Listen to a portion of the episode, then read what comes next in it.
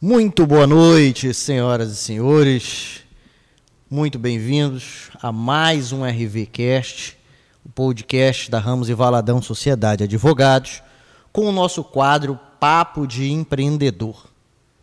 E para fazer jus a todos aqueles que já vieram bater papo aqui conosco nessa rodada de conversa, hoje nós receberemos um cara que tem o empreendedorismo na veia. Tá?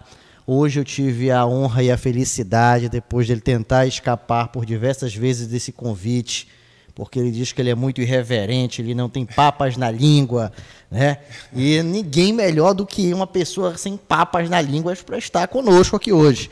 Então hoje logo aqui. é lacei o meu amigo Nivaldo Berlândio, diretor da Xingu Fruits. Berlândio, dê a boa noite aí para os nossos nossos amigos que estão nos assistindo. Boa noite a todos. Vamos aí fazer um bate-papo bem descontraído, que a gente possa trazer ensinamentos, né, e trocar experiências aí com todo mundo. É a ideia, a ideia é isso mesmo, é trocar experiências. Isso porque, Berlândio, é, eu percebi ao longo da vida, da minha curta vida, né, diga-se de passagem, que muitas pessoas me veem hoje e não sabem das dificuldades que eu já tive.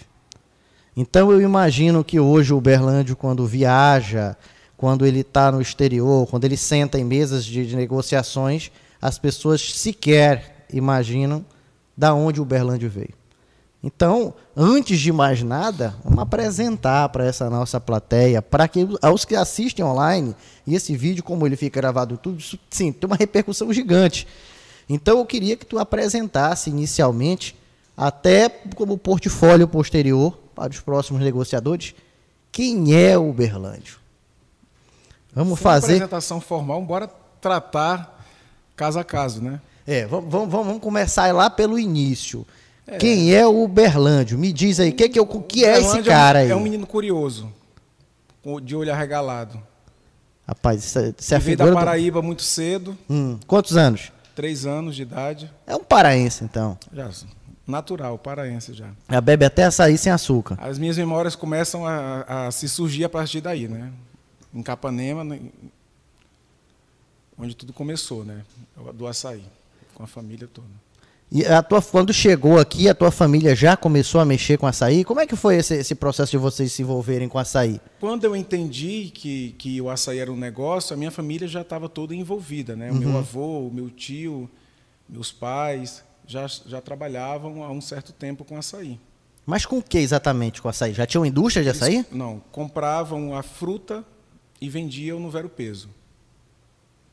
Era apenas atravessadores, né? não, Uhum. não tinha propriedade agrícola nem nada. Comprava de quem colhia, do extrativismo, transportava e vendia no vero peso. Era apenas um aviador, né? uma pessoa que fazia a negociação. Era um negociante. né? Entendi. E assim, a gente sempre vê o Veropeso, os barquinhos chegando, né?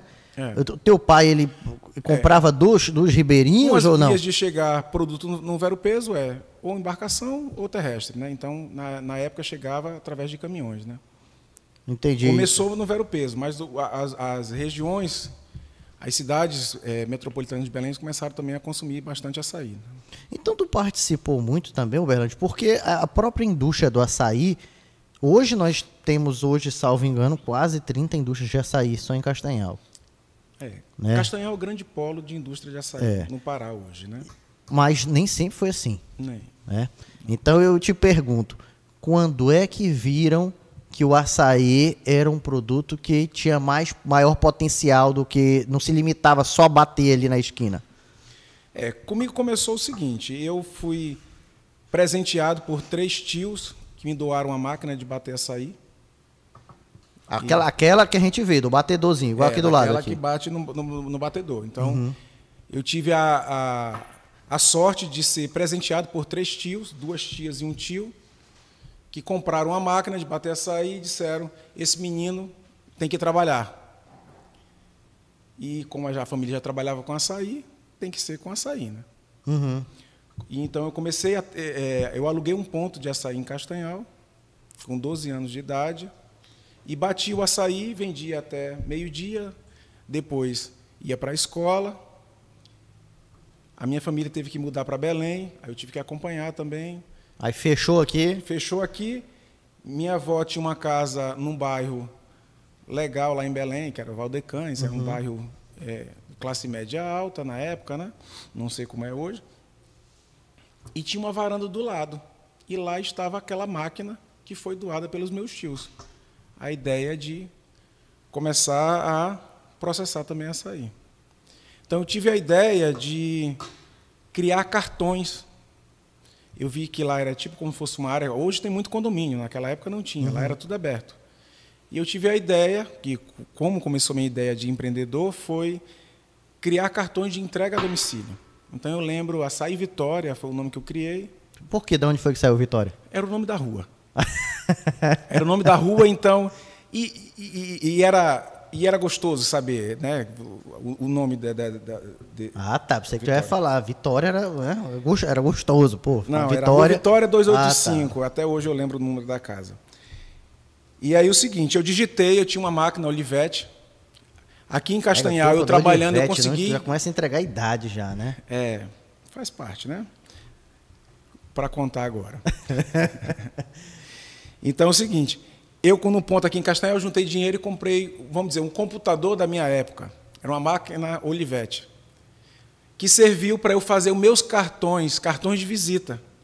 Então eu saí entregando com a minha tia Doca, o Anderson e minhas irmãs pelo bairro, na vizinhança, que ia abrir um ponto de açaí ali.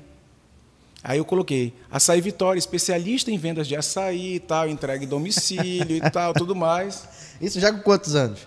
Já tinha 14. Já estava em Belém. Estava quase a maior idade. Né? Já, tava, já, já, tinha responsabilidade de, de, de é, 80. Já, já, tinha dois anos já de experiência já. É. E aí, comprei duas latas de açaí para bater. Vendeu tudo.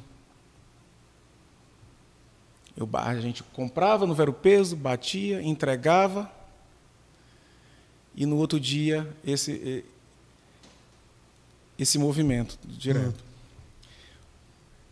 Como era, lá era um bairro que tinha muitas pessoas que viajavam, e minha família continuava trabalhando com açaí. Tinha família que entregava açaí em Castanhal, entregava açaí em São Miguel do Guamá, em Capanema e tal, tudo mais. Então, minha família estava todo tempo A atividade envolvida. sempre foi comprar o açaí e revender o açaí, o, o, fruto in natura, era, né? Era um, um mercado, né? Uhum. Comprava a fruta e revendia. Nunca, a, a, gente nunca teve a cultura do plantio, né? Era sempre comprava a fruta e, e, e vendia. E nesse meio tempo, como eu morava em num bairro que muitas pessoas viajavam, e a minha família entregava açaí. Já, já começou a surgir indústrias de açaí também nesse período. É, alguns vizinhos começaram a viajar e levavam o nosso açaí. E achavam bom. Ah, e ali que fundou aquela cultura do, do paraense só viaja com isoporzinho, Com isopor. Né? Então, aquela ideia do, do paraense viajando só com isopor. E aí, acessei o primeiro cliente no Ceará, em Fortaleza que queria uma demanda de açaí maior do que eu conseguia produzir. Peraí, peraí, Já peraí. era um Isso a gente está falando, a gente está falando que, até então, só para situar o pessoal, tu está batendo na maquinazinha de batedor de açaí ainda. Sim. Nada industrial ainda, Nada né? Industrial. E aí o cara lá do, do Ceará falou, eu quero que tu me mande açaí. Isso. Tá, e aí? Aí qual foi o O cara mandou um isopor para ele, tipo, de 20 quilos, aí o cara voltou, não, eu quero 200, eu quero 2 mil quilos. Aí a gente viu a necessidade de ampliar o negócio. Então a gente foi meio que puxado por esse mercado, né? pela essa necessidade do, do mercado do açaí. E, assim, bem pontualmente, como é que tu atendeu esse cara de imediato? A gente trabalhou de madrugada, congelamos em freezers. Porque ali não tinha pasteurização. Como é que esse As produto duas chegou primeiras lá? entregas, eu fui o motorista entregar no Ceará, andei com meu primo até o Ceará e fui deixar o açaí para ele. Rapaz. Então a gente foi o fabricante e ainda, ainda foi o transportador. Ainda foi né? o transportador. Exatamente. Nessa... E aí, ainda fizeram isso duas vezes? Duas vezes. Na terceira vez a gente já sabia o caminho, como levar de uma forma melhor. Já tinha transportador, já sabia, aprendeu como é que, que fazia para levar o açaí para lá. E daí em diante, Uberlândia, quando é que a coisa começou a. E aí foi um turbilhão de coisas, né? Você está adolescente, você está entrando na faculdade. João, rapidinho, Uberlândia. Esse, esse A aqui, eu acho que ele Não tá Cortou? legal, não. Vê- Mas aí, cortou? Como é que faz? Não, tá, tá rolando Ah. ao vivo. Tá quente? Eu tô vendo tu suando. Não sei se tu tá nervoso. Mas veio, nos diga. Pode prosseguir. Foi um turbilhão de coisas que aconteceram. É, nesse momento aí aconteceu muitas coisas, né? Fábrica de açaí aparecendo, mercado bombando, açaí sendo destaque. E você está falando mais ou menos de que ano? Eu montei o ponto em Belém em 94. Uhum. Eu tinha 14 anos. Então a gente está falando aí de 90 e... 95 para frente começou a ideia de ter que fazer esse negócio virar uma indústria com a minha família. Rapaz, nove- mas 94 nem tinham tantas indústrias ainda assim não, né? Não, não, não. Sobretudo o modelo Mas como a Belém- gente tem hoje. Em Belém já tinha algumas que já tinham iniciado o processo. Ainda Minha- existem hoje alguma dessas? Eu acho que não. Já ficaram para trás. E ficaram para trás por quê? Aí a explicação Não, porque o mundo moderno pode dizer. Né? é, parece assim um, um negócio tão promissor. Né? Castanhar hoje, a gente tropeça, a pessoa abre uma, uma, uma indústria, Uma né? fábrica de açaí, né? Então, Qualquer hoje, é qualquer dinheiro que a pessoa tem, ela vende um terreno. Ela fala, vou montar uma fábrica de açaí. Ela, tu, né? Essa paixão se criou, mas e aí? Isso, isso realmente é fácil desse jeito assim? É, na verdade, Basta ter dinheiro? para responder é complicado dizer se é só basta ter dinheiro, né? Então tem muito é, no açaí não precisa não não basta só dinheiro, né? Tem muitas coisas. Então, Você tem que ter experiência, você tem que ter contato, você tem que ter relacionamento, você tem que saber o que está fazendo com o açaí. Então tem muita gente que já entrou com muito dinheiro no açaí e fechou as portas. Não considerou o que tem por trás disso. O que, que tu acha que essa indústria do açaí, Uberlândia, é o principal, principal gargalo, assim, a principal dificuldade? Acho que é o mercado. Vender? Expansão de mercado. Mas não é assim, não parece que tem todo tempo tem uma pessoa querendo comprar na porta, não é, não é é assim, não é essa a realidade? Não. Porque eu, eu vejo também uma certa dificuldade. Por exemplo, hoje quando eu falo de grandes plantios, soja, há, há verdadeiros plantios, né, industriais. E o açaí hoje, nosso sobretudo, a grande maioria é, é comprado ali de ribeirinhos, são de, de açaís nativos, né? Como é que tu enxerga isso no longo prazo? Será se em um futuro próximo nós teremos fazendas de açaí? Sim. É. Acho que o futuro é esse, né? Você ter culturas de açaí, você tornar esse negócio mais profissional e industrializar ele cada vez mais. Volto ao gargalo. Hoje, quando a gente depende tanto de um, de um fornecedor, por exemplo, que é um ribeirinho, é um cara que tem atua na total informalidade, recebe até um valor significativo por safra, né? E como é que a gente tem esse man- mantém esse contato e mantém essa, essa fidelidade com ele? Como é que é essa relação? Na verdade, é nem como. É como é que é essa relação com esse ribeirinho? É uma relação de história, né? De confiança e de relacionamento mesmo, né? de, de, eh, de parceria, né? Então você cria um, um, um, um contato com, com os fornecedores de confiança mesmo. O Uberlândia, ele fica só dentro do escritório, ele mete a, a, Ah, O Uberlândia gosta as de sete léguas e tão, tá gosta lá de dentro do ficar em mato. movimento, não, não fica parado. É, assim que tocou a- os negócios. É. E aí, assim o- que começou. e a indústria pulsou na tua veia como? Quando é que tu falou assim, rapaz, eu preciso ir modernizando isso aí? Como é que foi esse teu, essa tua evolução dessa modernização? Na verdade, a gente quer implementar sonhos, né? Uhum. Então, eu usei a indústria uma, uma forma de implementar os sonhos que a gente tinha de fazer uma empresa que fosse mais justa, coerente, que tivesse um relacionamento harmônico com todo mundo.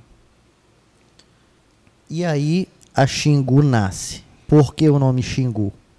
Pois é, isso aí foi um amigo meu numa conversa Vai dizer que foi bar. a Rua Xingu também. Hã? Vai dizer que era a Rua Xingu também. Não, não.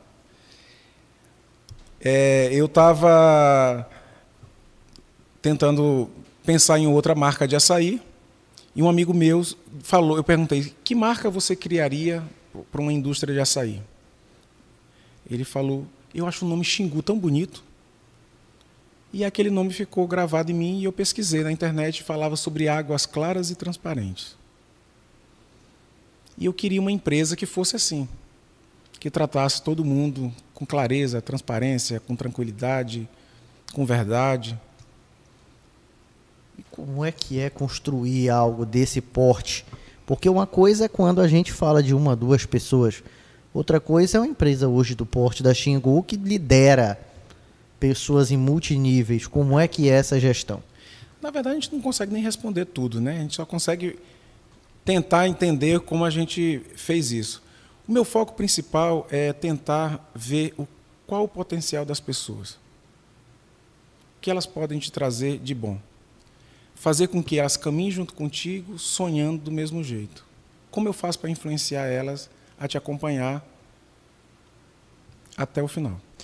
Isso é interessante, Uberlândia, porque uma das coisas que eu sempre converso, que é um dos fatores fundamentais para você conseguir ter uma empresa alinhada, é que você tenha toda a equipe alinhada em torno da visão. Se elas não sabem qual é a visão que a empresa tem, qual é a missão que a empresa tem, quais são os valores da empresa, se isso não tiver a ponta da língua, parece que cada um vai por um lado distinto. É, exatamente. Isso é uma coisa muito difícil de, de colocar, né? Então, eu acho que eu posso falar que eu tive a sorte de estar num ramo que explodiu, né? É, e tive a oportunidade de gerenciar pessoas. E aí você pega, porque você não consegue fazer nada sozinho. Então você pega, você, você consegue identificar nas pessoas qualidades, junta elas e faz um bom trabalho. É isso que eu, que eu faço na Xingu. Então meu relacionamento com as pessoas é muito forte as pessoas entram no meu sonho e lutam por ele. E por que, que tu acha que a elas, nossa rotatividade elas, elas é muito baixa? Acho que é a capacidade de, de, liderança, né? de você fazer a pessoa acreditar no que você pensa. E aí não é só iludir a pessoa, né? O não, que tu e, pensa tem que ser concreto, né? Não é ilusão, porque a, a ilusão passa de uma coisa é, falsa, né? Uhum. É você viver o sonho mesmo, ver acontecer. E hoje? Ver mudar. Então, a Xingu, eu, eu tento. Hoje, o, o açaí, na verdade, é uma escada para eu tentar colocar em prática o que eu penso sobre a vida, sobre o trabalho, sobre o que a gente tem que fazer aqui. Pegar o, que, o, o dom que Deus deu para a gente e jogar em prática. E aí Deus colocou o açaí, que graças a Deus dá resultado, porque a gente precisa disso para sobreviver. Uhum. E aí eu tenho a sorte de implementar as ideias que eu tenho. Então, minha ideia é de movimento. Então, eu acho que eu tenho uma foto, eu não consigo mostrar agora. Eu bem é, novo, acho que um ano ou dois, meu olho já era grande. Eu estava curioso. Então, eu curioso, querendo entender, querendo descobrir. E o tempo me levou agora e eu quero colocar em prática agora. É, eu pessoas. sempre tenho uma frase que eu sempre falo: é o seguinte: se a tua empresa não está crescendo, é porque ela já está morrendo nós somos obrigados a estar em constante desenvolvimento. Sim. Eu acho que eu acho que o momento em que a gente não consegue mais expandir o nosso negócio é a hora que a gente tem de vender o negócio, que está no melhor dos momentos. É. é. eu acho que nunca chegar na vitória, né? Daquele ponto de resignação, porque o mercado por si só, se tu parar, tem outro que está correndo aqui do lado. Ele está buscando alternativa para te passar. Né? E, e, e tu, por exemplo, é uma das pessoas que eu tenho muito como exemplo que sempre olhou muito para tentar passar. Não no sentido de, ah, eu quero passar fulano por uma vaidade, mas não, eu quero evoluir. Eu quero, então, assim, a Xingu, por exemplo, é muito pioneira. Também tenho a felicidade de conhecer de perto a gestão da Xingu como uma gestão muito enxuta, uma gestão muito é, antiburocrática e muito séria. Como é que tu fez? Como é que tu juntou todos esses ingredientes para ter uma gestão tão coerente eu diria. Partiu de que pressuposto para ter isso? Na verdade é o seguinte, você é a soma de tudo que você viveu, né? Uhum. Então, tipo assim, é... Então eu pego, pego toda a minha história, os princípios, os valores que foram me ensinados pelos meus pais, tios, é, e, e, tudo que aconteceu na minha vida, e tento colocar em prática. E eu percebo Eu quero identificar em cada um o que identificaram em mim.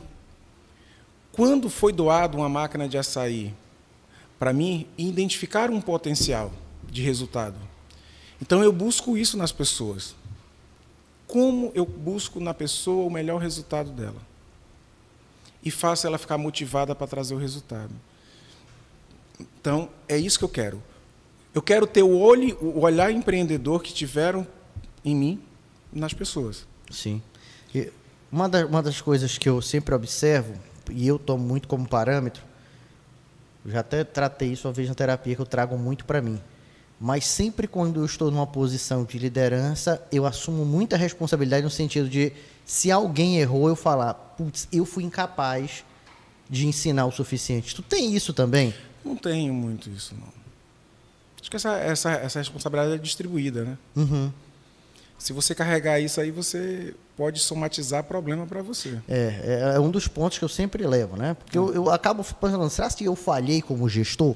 É, e eu tento tirar muitos paradigmas da gestão atual. Tipo assim, eu não quero pessoas que deixam os problemas da casa lá e vêm trabalhar. Eu quero pessoas com problemas. São as pessoas eu, reais, né? Eu quero pessoas reais com emoções. Eu quero pessoas com sangue na veia. Que chegue lá e diga, eu estou sofrendo por isso, essa é a minha fraqueza me ajude a ficar mais forte.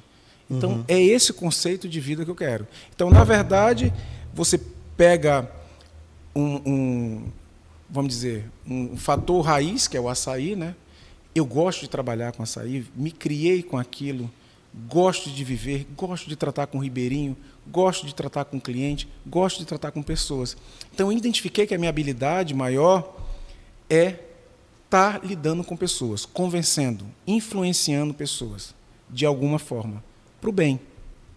Sim. É tanto que hoje em dia eu não tenho nenhuma restrição com nenhum concorrente. Qualquer um concorrente adentra a minha fábrica, olha qualquer coisa, pede qualquer coisa, eu empresto, eu cedo, desde que não me prejudique, eu ajudo. Uhum. Porque o que eu tenho, eles não conseguem me roubar. E o que é? Que é a minha capacidade de relacionar, que é a minha capacidade de comandar pessoas, é a minha capacidade de unir talentos. Como é que você. Na fábrica, toda a contratação eu participo. As cabeças da fábrica eu estou lá dentro. Com todo mundo eu converso. Como é que você consegue colocar todo mundo pensando do mesmo jeito? Não estou dizendo que eu estou manipulando errado. Uhum, sim. As pessoas estão lá lutando por sonho delas. E eu quero ver elas sonhando. É, esses dias eu fui na casa de uma pessoa que trabalha com a gente na exportação, a Suane. Chá de casa nova. Que felicidade, ela estava sonhando. Bacana. Solta. Eu queria que todo mundo. Na verdade, a gente quer espelhar uhum. o que a uhum. gente aprendeu, né? É entrar na empresa como se fosse sua, lutar eu, mesmo antes de ter empresa, quando eu ajudava a minha família, eu sempre defendia como se fosse meu. Eu queria o resultado. Não, e isso é legal porque eu, eu sempre digo isso para as pessoas. Falo, olha, se você crescer a um ponto que aqui não te caiba mais, isso não é ruim. É o momento de voar, cara. É. Então aproveita a, a, o momento, aproveita a fase.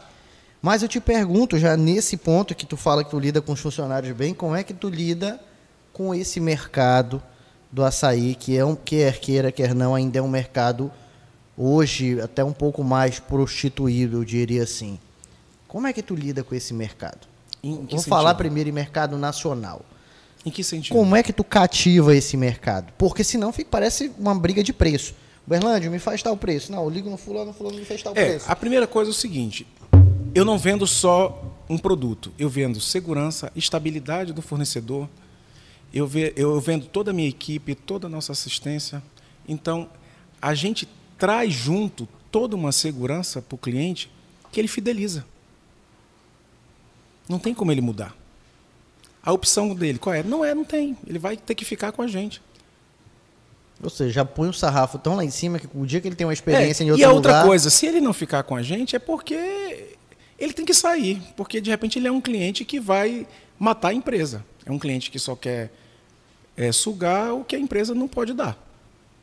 Que a empresa tem que ter lucro. Sim. Se o parceiro não entender que nesse jogo do negócio eu, te, eu tenho que entregar o melhor que eu posso, mas você também tem que participar disso trazendo resultado, fica difícil. Então é melhor que, que esse cliente vá para o meu concorrente, quebre o meu concorrente. Rapaz, isso é muito Que na verdade eu não considero como concorrente. Uhum. Porque que eu, na verdade no açaí ou em qualquer negócio a gente tem que aumentar o nosso nível de concorrência, né? Imagina eu competir com quem não, quem é mais fraco do que eu. Eu me acomodo. Imagina eu ter que levantar peso com quem levanta 20 quilos, eu levanto 30. Eu já estou bem. Você está simulando os 30, né? A gente sabe que o supino lá é pesado. Não, mas aí o seguinte: se esse meu concorrente só levanta 10 e eu levanto 20, eu nunca vou levantar 40, porque eu já estou bem do, com 30, eu já estou ganhando. Uhum. Então eu quero que esse mercado cresça. A gente precisa melhorar. Não só o mercado, como a cidade, como a comunidade, trazer melhorias. Hoje lá na, na Xingu a gente tem o, o, o um, a gente fez um, um, um trabalho que, que se chama SAF, como ela tem uma área muito grande, é uma área de 25 hectares, eu comecei a plantar. Para alimentar. aquele projeto com o Rafael, né? O projeto do Rafael, com um projeto lindo, para alimentar as pessoas que trabalham na fábrica. É uma forma de eu trazer mais renda para quem trabalha com a gente. Eu ia te perguntar exatamente isso. Teve alguns projetos que tu encabeçou, que tu liderou nessa indústria e que os demais olharam e falaram: é doido. Isso aí ele está gastando dinheiro à toa. Sempre acontece, né? Cita uns exemplos. Mas eu tive sorte porque quem hoje está comigo acredita no sonho. Não, eu digo, eu digo assim, eu digo até dos próprios concorrentes. Sabe, por exemplo, o Uberlândia ele começou, a, a Xingu começou a construir uma, uma estação de tratamento que hoje é uma, uma certa referência para todas as indústrias. Mas quando começou -se a fazer aquilo lá, todo mundo olhava e falava, estão gastando dinheiro à toa. Então, como é que tu via esse, esses comentários ou tu nunca é, deu muita atenção a isso? É o que eu falo, o seguinte, como, quando você está determinado a dar certo, quando você está determinado com o sonho, você não começa a escutar muita coisa, você não gasta energia com isso. Você vai em frente. Você ganha coragem, você vence. Então você não. A, a minha opção sempre foi vencer. Então não, não, não comecei a pensar no plano B. Tem muita gente que diz o seguinte: vamos pensar no plano B. Só que o seguinte, quando eu penso no plano B, eu deixo de pensar, de no, pensar, plano A, pensar no plano A. Porque o tempo é o mesmo. Então é, é mais ou menos como, eu, como eu, eu tento ver a minha vida de empresário. Cara, aqui, aqui eu tô olhando, eu coloquei até o óculos, está explodindo de comentários aqui no, no YouTube. Que tiver, pode jogar. De pessoas. Não, aqui, aqui são só elogios. Uberlândia, valor da Ex Machine de Castanhal.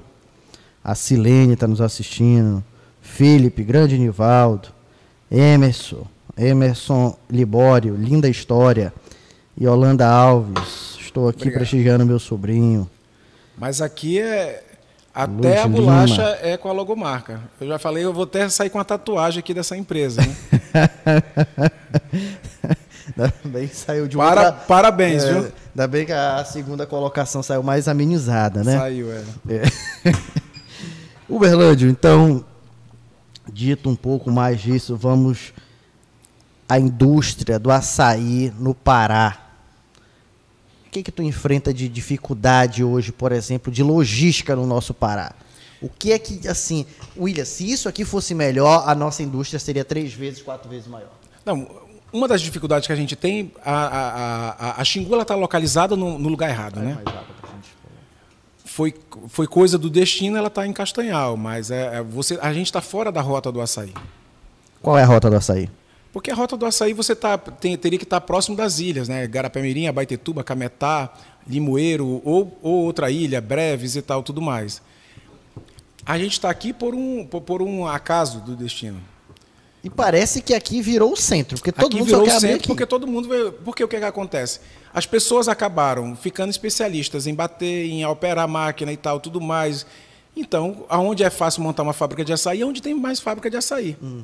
Uma vez o meu avô dizia, aonde que é bom montar uma, um, um, ponto de açaí? Aonde tem ponto de açaí, porque lá vai vender. Sempre ouço isso. Então, é, é uma regra... Meu amigo quer fazer uma pesquisa de mercado, que é um lugar para tu abrir, não tenta ser um cara inovador. Vai num bairro, lá não tem é. ninguém.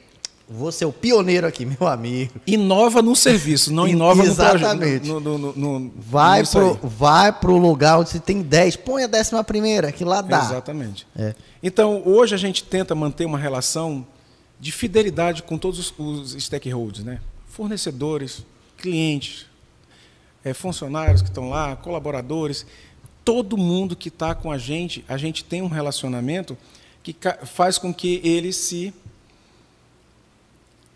se adapte ao, ao nosso projeto. Acredite na, na, na empresa. Antônio José Antônio da Costa, um grande líder, um grande amigo. É um grande ser humano. Foi uma Nervoso, grande honra ter é assim participado mesmo. um pouco dessa grande jornada. Só quem conhece sabe que ele é demais. Pedro Ribeiro. Olha, pessoal, quem tiver perguntas para mandar para o Berlante, pode mandar aí, que hoje ele disse que está sem papas na língua para responder, viu? Vou colocar nada, só as, água para beber. As indagações. Já Patrícia já está providenciando para a é, gente. Pode ser que nem a, mesa do jogo, tá? trazer algum... essa, essa caneca a gente nunca saberá o que, que é o, o líquido. Sim, e agora tu me diz é, o problema logístico. Castanhal está no local errado. E como é que supera isso? Como é que tu faz para manter uma competitividade com as indústrias que hoje, por exemplo, estão instauradas lá no berço? Tentar fazer melhor, ter o menor custo, ter o melhor rendimento, ter a melhor contratação. Quando tu fala em custo, uma das coisas que assola a indústria hoje, por exemplo, ainda é o famoso benefício fiscal, incentivo fiscal que ocorreu para algumas das indústrias. Alguma indústria que não possui, como é que eu fico, às vezes eu fico pensando, a pessoa abriu uma indústria hoje, como é que ela sobrevive? Como é que ela consegue ter competitividade com uma indústria que tem um incentivo fiscal? Na ilegalidade. Não vai conseguir, né? São, é, assim, a gente sabe que é um dos tributos mais que, mais oneram é o ICMS. Né? E aí eu tenho aqui pra um desconto de 95% de ICMS. A única justificativa seria a ilegalidade, né? Trabalhar da forma informal. Que tem, todo mercado tem, né? Não vou criticar o meu mercado.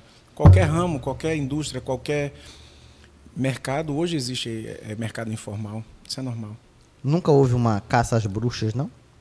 Nem precisa ter, né? Tem que sobreviver, né? Tem sempre existiu, como é que a gente vai querer mudar isso aí de uma hora para outra? E agora sim, esse consumidor que consome, porque hoje também nós já percebemos uma certa mudança do mercado. Claro que há os que gostam de comprar ali com meia nota, sem nota, não estão importando para isso. Mas há também gente séria lá na outra ponta que não aceita mais esse tipo de prática. Não. Hoje a Xingu já lida com esse tipo de cliente? Lida, a gente não trabalha, né? No, no início a gente começou da forma é, informal tentando formalizar. Graças a Deus a gente conseguiu acessar um mercado que é totalmente formalizado. Então, você tem que escolher qual é o caminho que vai seguir. Então a gente é, seguiu o caminho da formalidade e tem campo para isso. Dá para ganhar dinheiro? Dá para ganhar dinheiro, assim como tem campo para quem trabalha de forma informal. Hoje a Xingu emprega quantas pessoas? 220. 220. Isso nós estamos falando num período de safra. De safra. Entre safra. Vai para 150. Todo ano há uma necessidade de contratar quase 100 pessoas. Na verdade, eu estou achando até muito, né? Essa entre safra. E aí a minha pergunta: o que é que uma indústria de açaí, uma indústria que processa um fruto sazonal, faz o resto do ano? É, o, a gente, é, pela minha história e pelo meu conhecimento, desde quando a Xingu surgiu, ela nunca parou de funcionar. Então, ela nunca foi sazonal. Ela sempre trabalhou o ano todo. Só que, claro, batendo açaí, seis meses, quatro meses no ano. Os outros meses foi fazendo algum produto derivado do açaí, seja ele mix, QF, ou qualquer outra derivada e também outras polpas de fruta. Que é a verticalização. Claro que isso não emprega a totalidade das pessoas que estavam na safra. Isso sempre vai acontecer essa contratação em massa na safra e na entre safra. Igual acontece contratação no final do ano e demissão no início do ano para as festas é, natalinas e de virada. Então é normal que aconteça. Mas é um desafio nosso fazer com que essa mão de obra fique dentro da indústria. É um desafio, mas a gente não consegue até então. Entendeu? O Berlândio, é, certa vez eu estava conversando com um desses curiosos e, e, ele me falava de uma ideia que eu achei, achei interessante. Porque quando a gente, por exemplo, esse aqui é um dos produtos que é um mix. Então aqui tu tens o açaí com adição de guaraná. É. E açúcar. E açúcar. Então quando tu manda isso aqui para fora, tu estás mandando para fora em um caminhão água, a, guaraná, açúcar e uma quantidade de sólido de açaí. Se teu mercado, digamos, qual é hoje o teu principal mercado consumidor? A gente está bem distribuído. Mas, Mas digamos o... que seja o Sudeste. O Sudeste. É Não seria o caso, por exemplo, de ter uma indústria para verticalização lá no Sudeste e mandar daqui o máximo concentrado de sólido? É, hoje a gente não trabalha muito focado na, na, no produto final no Sudeste. É mais como polpa mesmo, como ingrediente. A gente não consegue competir então com as eles verticalizam lá, né? Eles verticalizam lá. Então, a gente não, não tem poder competitivo para entrar com um produto nosso nas grandes redes no Sul e Sudeste. Uhum.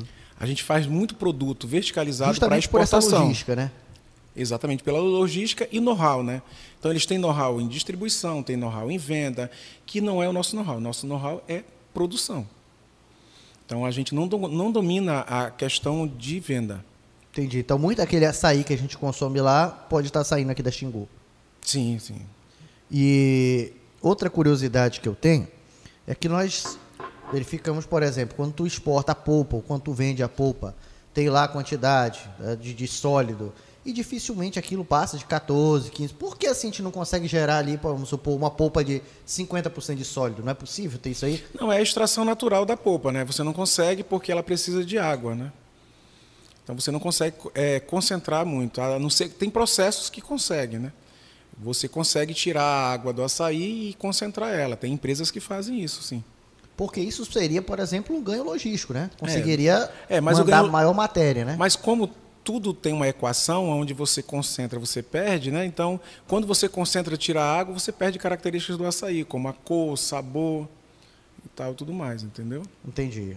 Então, tudo esse... Na vida tudo tem uma equação, né? Esses tem um são porquê. os desafios. Esses são os desafios. Então, quando você concentra muito a polpa do açaí, você perde algumas características do açaí, que é o que mais se quer no, no consumo, né? Que é a cor, o sabor dele.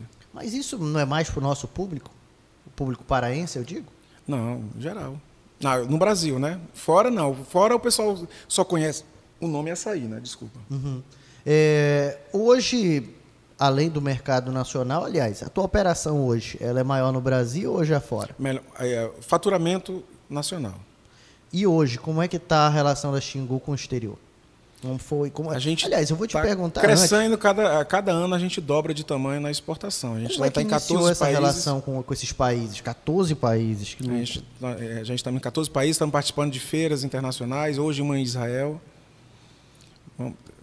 Participamos em média de nove feiras anuais fora do Brasil. Como é que foi para chegar lá nesse mercado internacional? A gente já sabia da oportunidade, né? E aí contratamos uma pessoa fera nessa área. E aí a gente começou a participar de feiras e o e eu já, eu já era conhecido também no mercado e foi foi foi mais fácil.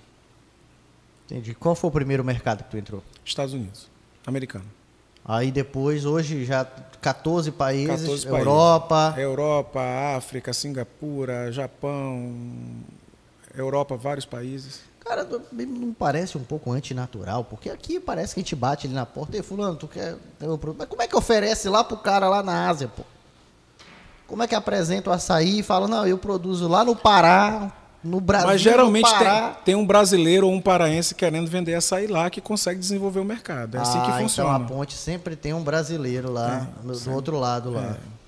E esse, esse... Ou alguém que viu no Brasil e viu que o açaí é um bom negócio e tentou levar para lá. O mercado internacional ele é um mercado que ele dá maior competitividade. Né? Até pelo próprio, pela própria tributação hoje, tu consegues, por exemplo, se eu for fundar uma indústria aqui, para me competir contigo é, vendendo no mercado interno, a minha tributação é maior do que para exportar. Você está falando de margem? Sim. Não, é, eu considero que os, os, dois mercados são bons. A gente está lá porque é mais um mercado. A gente quer estar tá presente porque é mais um mercado, né? Você fortalece mais a empresa, né? Entendi. Tu vê, tu vê hoje o futuro, ou, ou em algum momento tu tens como plano ter a operação da Xingu 100% para exportação? Não. Isso porque não. tu não quer? Isso porque tu tem uma paixão ainda acho pelo mercado faz, nacional? Acho que não faz sentido. Acho que te, você tem que atender os dois mercados, né? Eles existem. Por que, que eu vou eliminar um? Não, porque às vezes eu chego, nós, por exemplo, o mercado chinês é um mercado muito agressivo, né? Então eles chegam aqui e determinam. Se o mercado chinês chegar lá, Berlândia, eu quero comprar a tua, toda a tua safra 2023. Não, aí não. Aí, aí você esquece a história, né? Então não dá para negligenciar não. os parceiros da, de claro. toda a relação que se toda fortificou, né? É, rapaz, olha aí. Lições que aprendemos, ou seja, não é só pelo dinheiro, né? Claro, né? Eu trabalho por sonho, não por dinheiro. Graças a Deus que eu, eu sonhei e deu dinheiro. Uhum. Mas poderia também não ter dado, né? Tive a sorte de dar. É, para muitos não dão, né? Para é, muitos isso tem acontece. se tornado um pesadelo, né? Ou talvez ele não sonhou de verdade. É, não... não... acreditou. É, ou não quis, né? Porque é. quando a gente fala querer, não é só o querer sentado, né? Talvez é ele pensou muito. Que quer tanto que faz, né? Talvez ele pensou tanto no plano B que esqueceu do A. Do A. Eu também sempre digo isso. O pessoal fala, William, não tenho sonho não. Eu só me vejo advogando e advogando. Eu fico. É pensando muitas às vezes assim, ah, eu não passei no vestibular, não passou por quê? Talvez ele não acreditou no potencial dele de estudar. Sim. Sim. Eu esse negócio de vestibular é interessante porque eu, quando eu me preparava para me entrar na UFPA, eu sempre tive essas coisas comigo. Aí um belo dia eu tava assim, já estava exausto, aquela rotina de cursinho, tudo assim. E aí eu voltando para casa, pedalando a bicicletinha, uma potezinha que eu tinha. E eu pensei, rapaz, será que isso vai valer a pena? Ao mesmo tempo que eu perguntei, eu falei, claro que vai passar, vai valer, porque eu vou passar. falei, não, não tem chance, eu vou passar. Não tem, não, não tem eu treinar o outro ano, eu vou passar nesse. E eu fui e passei. A Xingu fez cinco anos. Domingo agora teve um jogo lá e eu fiquei analisando. Se eu fosse racionalizar aquela empresa, eu ia dizer, eu sou um doido. Eu não tinha dinheiro para começar, comprei um monte de coisa fiado, não sabia se ia pagar, não sabia como ia acontecer. Então, às vezes, se você sonhar, se dedicar, ter humildade, que vai errar, e aprender com aquele erro, eu acho que não tem chance de dar errado, não. É verdade. É verdade. Eu perguntei isso, eu acho essa é uma marca. Ouçam bem, isso é uma marca, eu acho que fica bem registrada de todos que já passaram por aqui. Porque o Eric ele tem uma frase que ele fala justamente isso. Ele fala, William, não tem como dar errado. Vai dar certo. Se tu tá fazendo uma coisa, uma hora vai dar certo. Tu não pode parar de fazer. Exatamente. Ou tu não tá fazendo certo, tu ajusta e faz direito, mas assim, eu não consigo não ver falar, ah, não deu certo. Como é que não deu certo? Tu tens que falar, tu tem a ferramenta, né? E aí talvez seja um medo que muitas das vezes ingestam as pessoas, né? Paralisam, né? Paralisa, exatamente. Mas é lá na fábrica a gente tem pessoas. O nosso, no, nosso índice de rotatividade é baixíssimo. Dos colaboradores. Dos colaboradores. Eu não tenho medo de perder nenhuma pessoa para nenhum concorrente. Porque, primeiro, que eu não considero concorrente, eu considero que são pessoas que me ajudam a crescer. E eu quero que meus concorrentes sejam melhor do que eu, porque se for pior do que eu, eu não cresço. Sim. É o desafio. É o desafio. Eu sou movido a desafio e sonho e acreditar. Então, por que, que eu tenho essa segurança? Porque eu sei que estou fazendo o meu melhor. E como é que você sabe que o seu melhor está sendo feito? Quando o resultado aparece. Por falar em resultado, em equação, você é uma pessoa que eu sempre costumo dizer que tem um dos raciocínios mais rápidos em negociações que eu já conheci. Então, tu consegue verificar números de uma forma muito clara. Ah, não, esse aqui, se eu vender, eu estou tomando prejuízo de tantos, porque tu conhece muito bem a tua operação. E aí, uma das coisas que me marcou muito foi, acho que não sei se foi dois, qual foi o ano exato, mas que tu tiveste assim uma contratação gigantesca de outras indústrias para processar para ti. Tu terceirizou a fabricação de muito. E como é que foi essa ideia? É, né? na, na verdade é o seguinte, a Xingu ela sempre vendeu mais do que tinha parque industrial. Então sempre dependia de terceiros para atender os nossos clientes. Então a gente começou terceirizando muito.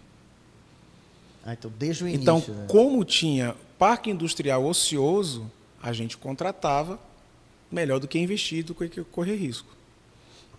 Só que a gente percebeu que o mercado do açaí ninguém quis se especializar em terceirizar. As pessoas querem concorrer com você. Diferente da cultura americana, né? Você vai, você quer, você criou uma camisa, você vai entrar, vai encontrar uma empresa que produz uma, a camisa.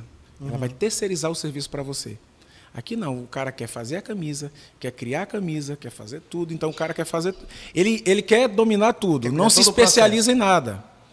É igual o seguinte, eu não montei, a gente não montou distribuição de açaí em nenhum lugar, porque a gente não domina. O que é que eu sou bom? Tratar com o ribeirinho, fazer um bom produto, ter uma equipe genial e entregar um bom produto para o meu cliente. Eu vou querer competir com o meu cliente? Aí a distribuição é outra ponta. É outra conta. É, eu acho isso interessante porque muita gente perde o foco também nisso. Eu conversava com um cliente meu lá de Marabá, quero até trazer ele também para esse papo. E aí ele, pô, ele tem uma venda, ele tem uma, uma operação gigante lá de medicamentos, sabe, fitoterápicos, tudo, uma linha de estética. E eu falei, cara, tu é gigante já, pô. Por que tu não fabrica isso? Ele falou, tá doido que eu vou querer essa dor de cabeça para cima de mim? Já tem o cara que fabrica lá, pô. Exatamente. Eu sou bom em vender isso aqui aqui. Aí eu vou ter que me meter com licença, com parque industrial. Não, não, não, não. Deixa o cara fabricando lá, ele tem o lucro dele, eu tenho o meu aqui, tá tudo muito bom. Então você também enxerga o teu lugar no nicho, né? Exatamente. E Você, se, se especializa naquilo. você se, se especializa e você fica seguro. Né? Ninguém consegue te tirar daquele, da- do, do, teu- do teu foco, né? É, essa, essa situação da indústria da terceirização, eu achei ela bem interessante, porque ela me pareceu muito um movimento que, por exemplo, grandes indústrias têm feito para evitar imobilizar dinheiro. Então, ao invés de, olha, por exemplo, anti- antigamente as, as pessoas tinham muita paixão por ter grandes imóveis. Lá se investiu dinheiro. Hoje a indústria, se ela puder alugar um imóvel para ela, está excelente. Eu falo, meu amigo, o dinheiro que eu ia colocar ali, eu construo meu parque industrial e vou fazer dinheiro. Pago o aluguel com folga. A ideia da terceirização passa muito por isso também, né? Passa, você. Qual era a nossa ideia? Se eu imobilizar, eu não consigo comprar fruta.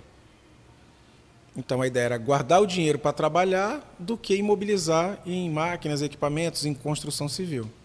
Então partiu muito disso. Não, e tem um, um- lado B disso. Por quê? Tu com um parque industrial gigantesco, tu terias ele ocioso aí dois terços do tempo. Sim. Tu terceirizou, saiu, os dois terços é do cara, do dono da E indústria. não ocupava uma empresa que estava ociosa. Sim, sim. Então essa, essa ideia da terceirização, e, só ter- e por que não só terceirizar? Porque tem clientes que você precisa ter a indústria, né? Tem produto que você precisa dominar a, a, a construção dele. Quando terceiriza, consegue manter o mesmo padrão? Não consegue. Impossível. Esse é o grande desafio da terceirização. Porque tem outros, outros rigores. Né? É outra cultura, é outras pessoas se movimentando. O açaí é um produto ainda muito artesanal, que depende de muito, mu- é muita peculiaridade de tempo, de congelamento, disso, daquilo, da seleção do fruto, da, da forma como é despolpado. Então, é, não, não é uma coisa tão simples para você ter o mesmo padrão. Qual é a tua visão, Berlândio, de da indústria do açaí para os próximos anos? Eu acredito que esse mercado ele vai se profissionalizar cada vez mais. Eu venho escutando isso e venho imaginando isso, e eu vejo acontecer. É, mas a gente tem um grande, é, é, a- uma grande ameaça são os, os outros estados, né? Que estão começando a plantar, como a Bahia, o Nordeste e tal, tudo mais. Ah, já está tendo esse movimento também Já está tendo esse estados. movimento em outros estados. Né? Então aqui a grande questão, o, o- grande gargalo hoje da- do açaí hoje é o plantio, né? Então você não tem a certeza da safra, você não tem a certeza da colheita. Então a gente fica à mercê do que vai acontecer com a natureza. Hoje, dependendo do, do manejo que o ribeirinho fizer no, no- no mato, ou se tiver chuva, tiver sol, a safra pode ser grande ou pequena. É, e, e, todo ano nós temos esse problema, né? Ah, esse ano a safra deu boa. É, todo ano a gente tem surpresas, né? A gente tem ensinamentos que não servem para porra nenhuma, porque acontece tudo diferente do que você planejou. e aí você planeja de novo e ano que vem uma safra totalmente diferente. E aí, o que, que a Xingu tem feito para tentar se antever a isso? A gente tenta ficar atento ao mercado que está acontecendo, aos movimentos. E a nossa vantagem é que a gente toma decisões muito rápido. Então, a velocidade na tomada de decisão e de se posicionar diante das circunstâncias do momento faz com que a gente tenha destaque. Essa, essa velocidade, isso é engraçado, isso é bom que tu fale, porque é um dos pontos em que eu faço muita questão de deixar claro para as pessoas que compõem a Ramos e Valadão. E eu sempre que vou negociar um contrato, eu deixo isso claro para o empresário, de deixar, falar assim, olha, o meu serviço, ele tem que ser ágil. Por quê? Porque a atividade empresária, ela é ágil. Há negócios que, se eles não são fechados naquele momento, eles esfriam. Sim. Então, se tu pede uma demanda e aquele teu escritório é negligente, se o cara às vezes perde o time. É. Um dos Ou segredos se expõe ao risco, né? É. Na fábrica do açaí tem, tem três pilares. Você tem que estar na ponta, na venda, na compra e na indústria. Então a gente é, formou uma equipe que a gente controla muito bem. Hoje, 100% da compra de fruta da Xingu é feita por mim. Então, eu acompanho todo o cenário de variação da compra do fruto.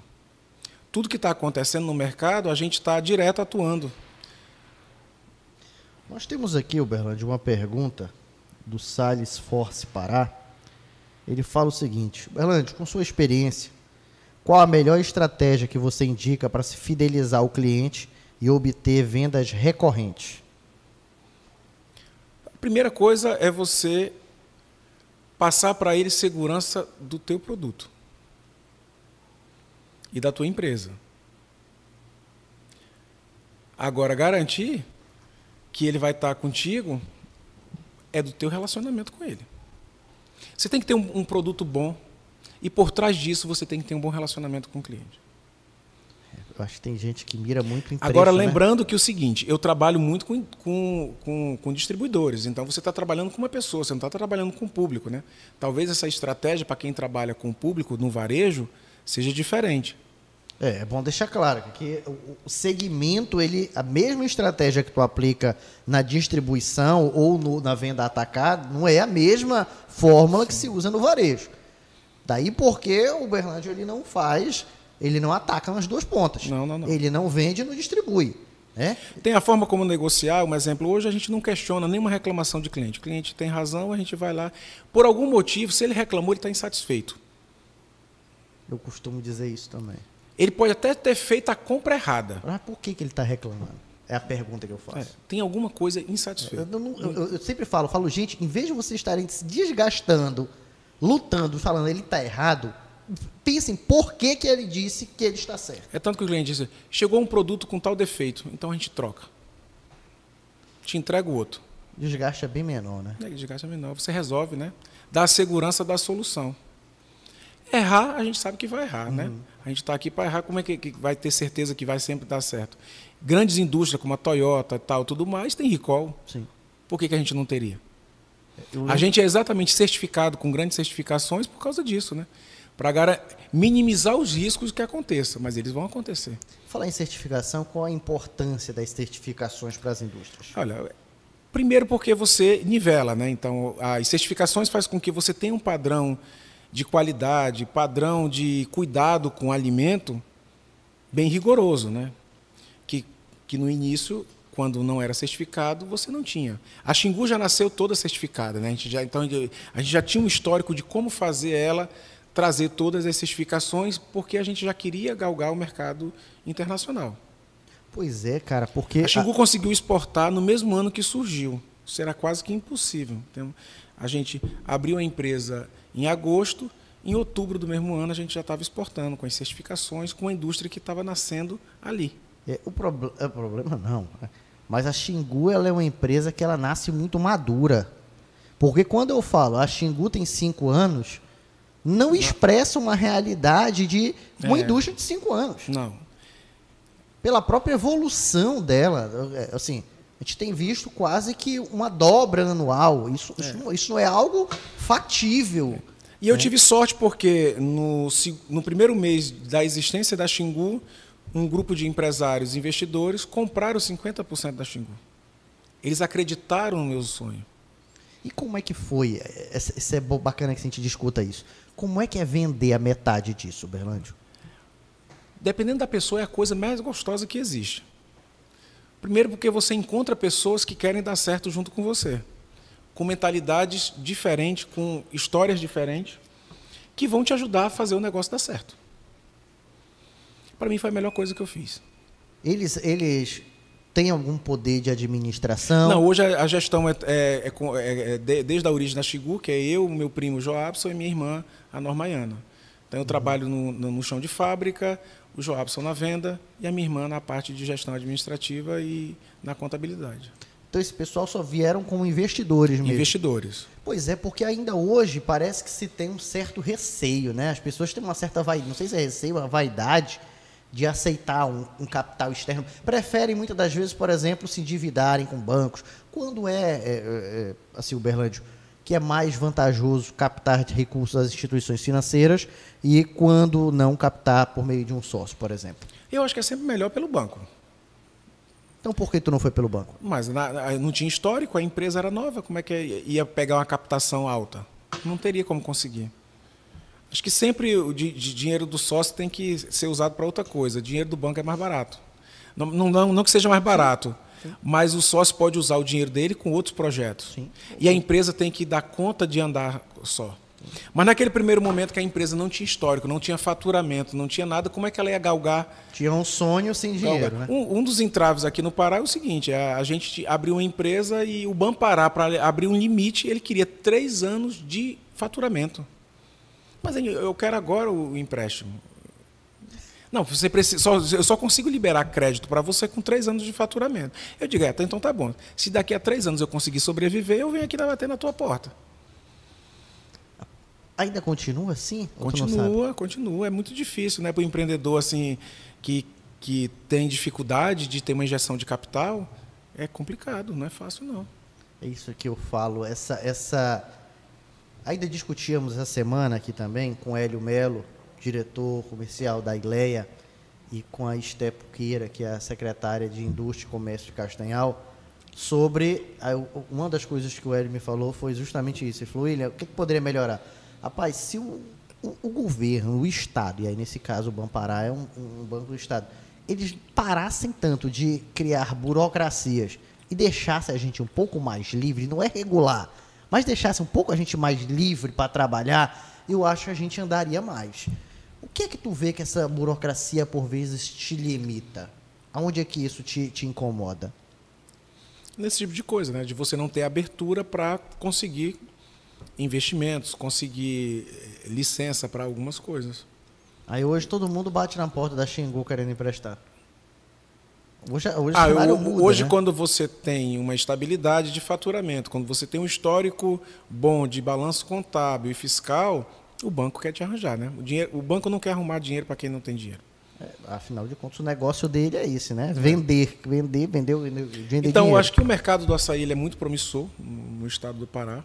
Precisa muito de incentivo, tanto para cultura do plantio, porque tem muitas áreas para ser plantada ainda, pra, improdutivas o mercado ele continua crescendo, tem muitas oportunidades, tem, tem espaço para todo mundo. É, quem trabalha da, da, forma informal, eu sei que está ali pela sobrevivência. Se ele tivesse como trabalhar formal, ele estaria formal. Se tivesse uma ajuda do governo para captação de recursos, para trabalhar direitinho, ele, estaria. Então eu não, eu não culpo esses empresários que estão nessa situação e não me sinto melhor do que eles por, por, por isso. Então tem muitas oportunidades no mercado do açaí. Você vê hoje aí tem se formou outras indústrias que é do resíduo do caroço do açaí. No passado a gente tinha um problema que como é que eu vou é, jogar o caroço do açaí hoje é uma briga de gente querendo comprar o caroço do açaí na minha, na minha empresa. Então você vê aí que é um negócio tão abençoado e tão promissor que tudo que faz dele dá negócio. É. E assim é, é bem interessante e tu me colocaste aqui alguns pontos, já caminhando para o final. de entender o seguinte, ou de te indagar o seguinte. Hoje o Berlândia topou fazer um plano de fazer uma estação de tratamento bem diferente das demais. É uma realidade. Hoje os efluentes da Xingu têm um tratamento muito diferenciado, né? elogiado de ponta a ponta. É, mas a gente também tem que agradecer a equipe que foi lá, que o que que acontece? Uhum. É acreditar no sonho. O cara foi lá e disse: Olha, o ideal é que faça assim, vamos fazer assim, que é melhor e tal, tudo mais. O que, que ele me fez? Ele me convenceu de que aquilo era certo. Como eu acreditei, deu certo. Está lá como exemplo, a empresa que consegue fazer o tratamento. Eu não quis ser melhor do que ninguém. Eu apenas quis acreditar naquilo que o cara estava dizendo. Ah, pode dar nome, pô. O pessoal que estão, inclusive, aqui te mandando um abraço aqui, já desde o início.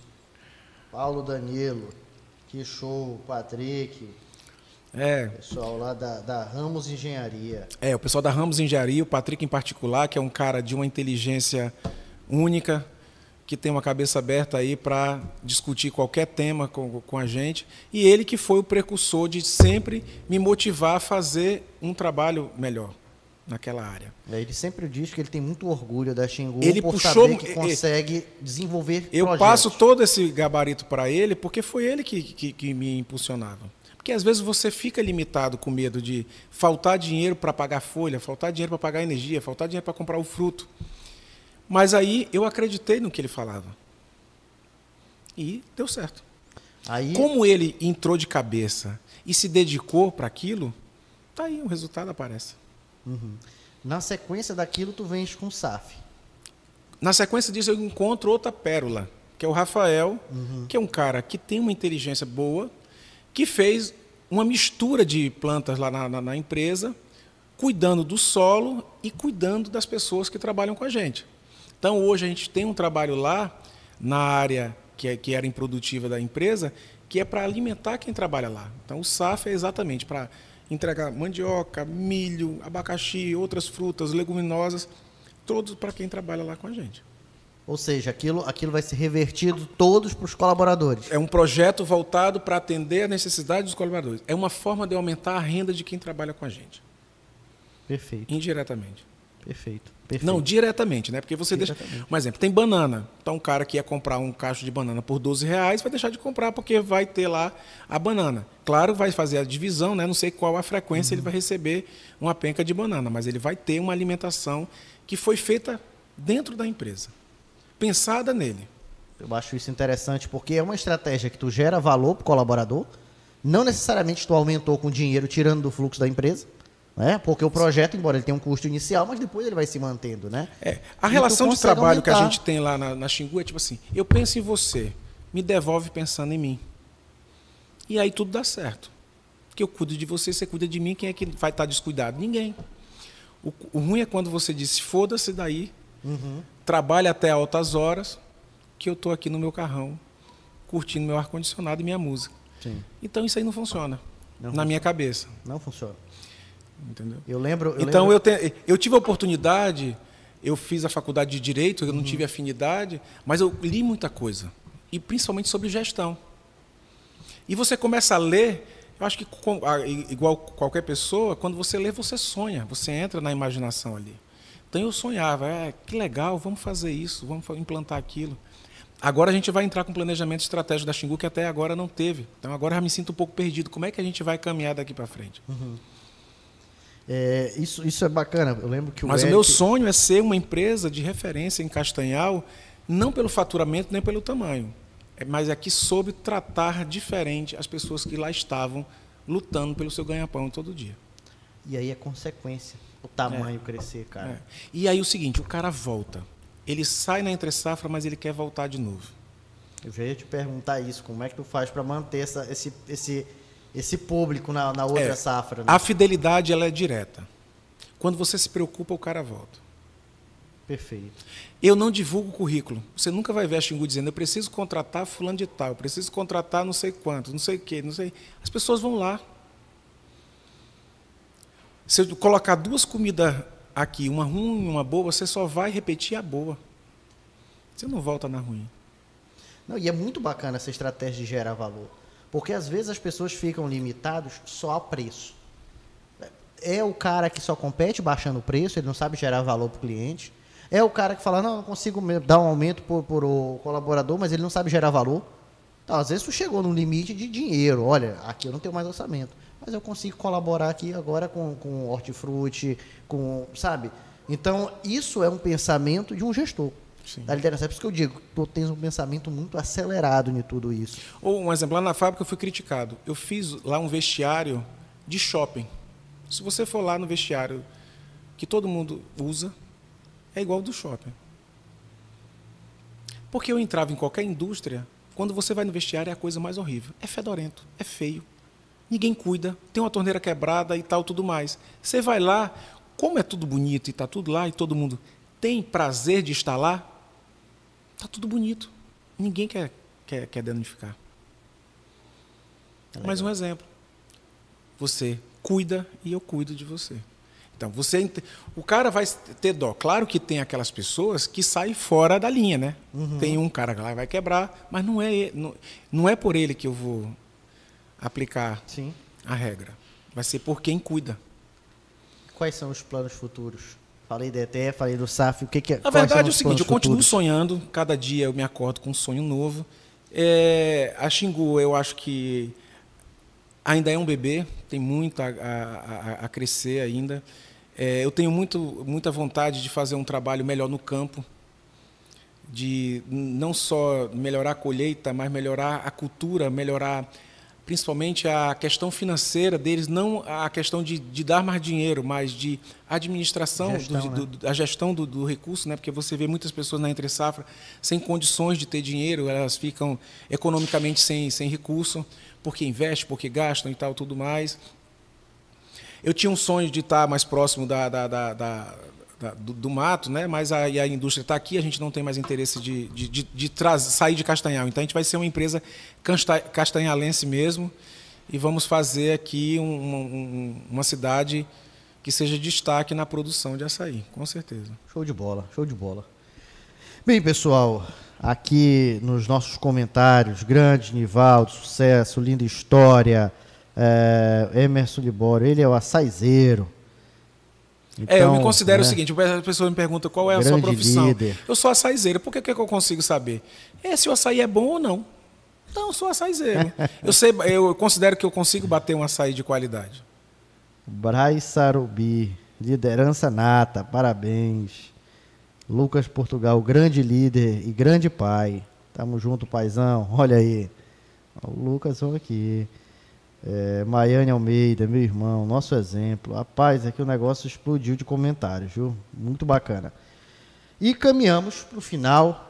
Só tenho realmente a agradecer o Uberlândio e dizer que foi um grande aprendizado para mim. Sempre é. Eu levo daqui. Às vezes eu fico em casa do nada, eu começo a lembrar de recorte do que eu pego aqui, eu deparo no dia a dia. É, a gente não consegue é. É, colocar tudo né, que a gente pensa. Sim. Né? É muito rápido, né? Dá pra vem muito, ver, já passou uma hora. Vem, vem muito pensamento numa velocidade que aí você não consegue com a boca falar, né?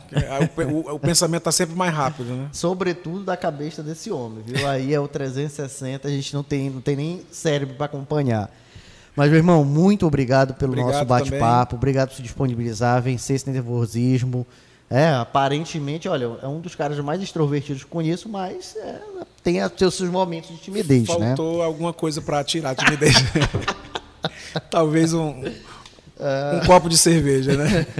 Vamos lá, a próxima ideia para as próximas é trazer o nosso, é. nosso copo de cerveja. Quem sabe embalados pela Copa. Berlândio, gostaria que agora, olhando ali para aquela câmera, você mandasse uma mensagem de agradecimento a todos aqueles que mandaram mensagens aqui sobretudo aos teus colaboradores, a equipe um, da, da Xingu de um modo geral, que ajudaram a chegar até aqui a construir a Xingu. Fica à vontade, a câmera é sua. Bom, é, é o, o, que eu tenho para falar para todo mundo é o seguinte: tem uma música que é muito é, da minha infância. Eu assisti o primeiro programa da, da Xuxa. Pode ser parecer uma coisa meio aviadado e tal, tudo mais, mas não é. Tinha uma, uma música chamada Lua de Cristal.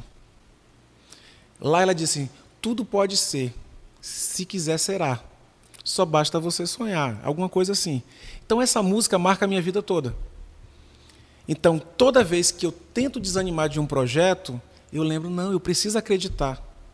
Então é isso que eu digo para todo mundo. Se você tem um sonho, não fique em dúvida.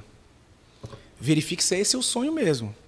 Não seja influenciado por terceiros e tal tudo mais, porque muitas vezes você toma uma decisão influenciada por outra pessoa e você se perde no meio do caminho. Sonhando o sonho de outro, né? É igual eu.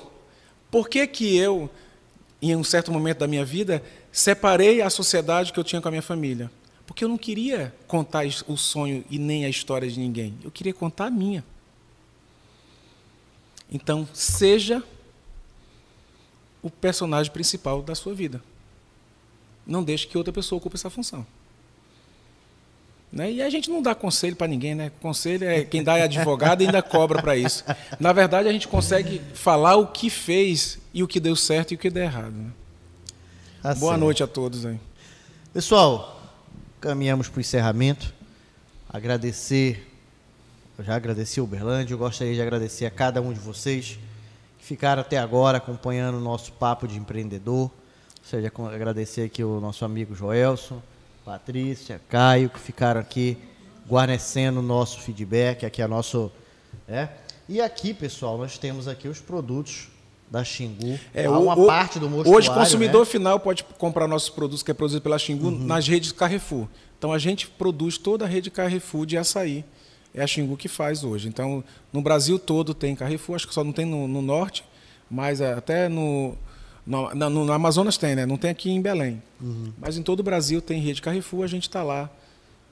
A gente que faz a marca do Carrefour. Tá aí, olha. Então, se você quiser conhecer um pouquinho mais sobre a Xingu, acesse as redes sociais da Xingu, site da Xingu. Lá tu vais ver todo o portfólio da Xingu, que lógico, ela trabalha hoje com a distribuição. Se tiver interesse, já entra em contato também com o pessoal de lá. Certo? E gostaria de agradecer a todos vocês que nos assistiram, todos vocês que irão nos assistir. Espero que aprendam e absorvam um pouco da história contada hoje pelo nosso amigo empreendedor Nivaldo Berlândio. Muito obrigado. Continue nos acompanhando nas redes sociais e nos canais da Ramos e Valadão, onde pretendemos continuar gerando conteúdo de qualidade para você. Obrigado, até a próxima. Boa noite.